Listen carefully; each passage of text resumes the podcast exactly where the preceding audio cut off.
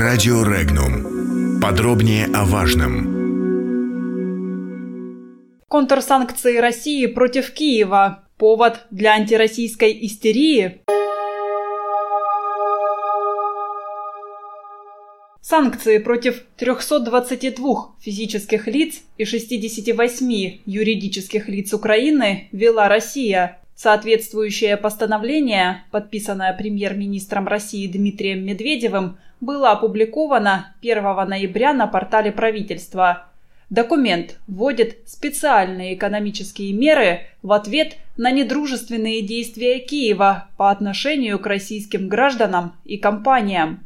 У фигурантов списка заморозят безналичные денежные средства, бездокументарные ценные бумаги и имущество на территории России, заблокируют возможность вывода средств за пределы страны.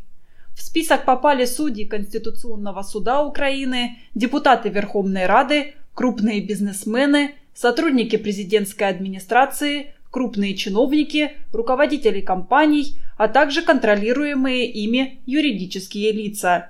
В санкционном списке Москвы, в частности, оказались сын президента Украины Петра Порошенко, глава МВД Украины Арсен Аваков, спикер Верховной Рады Андрей Порубий, лидер партии «Батькивщина» и главный претендент на пост президента Украины Юлия Тимошенко, а также экс-премьер Арсений Яценюк.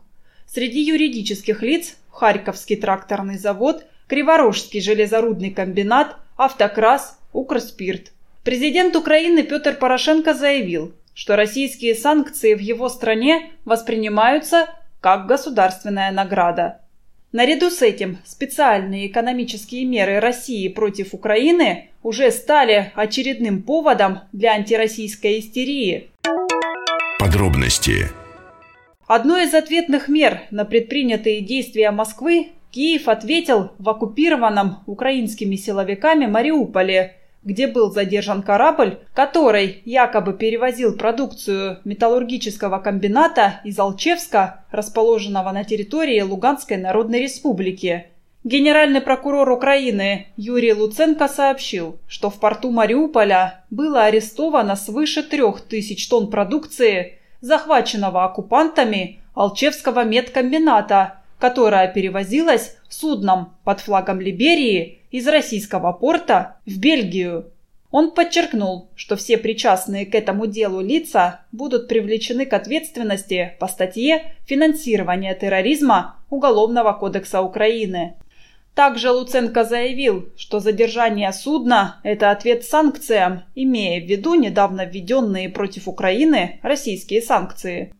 Вместе с тем, украинские эксперты и политики ищут и обсуждают наличие лексических и фактологических ошибок, которые якобы допущены в постановлении правительства России.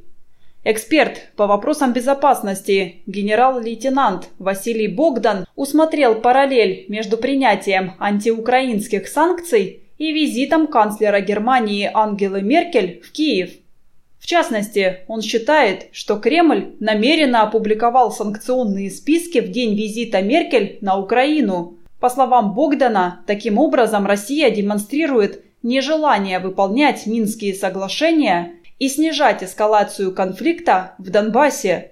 Эксперт также выразил уверенность, что российские санкции не нанесут экономике Украины значительного вреда. Напомним, что ранее о готовящихся санкциях против Украины глава российского правительства заявил во время поездки в Калининград. Он пообещал, что они затронут многих известных на Украине людей, однако простых украинцев они не коснутся. Подробности читайте на сайте Regnum.ru.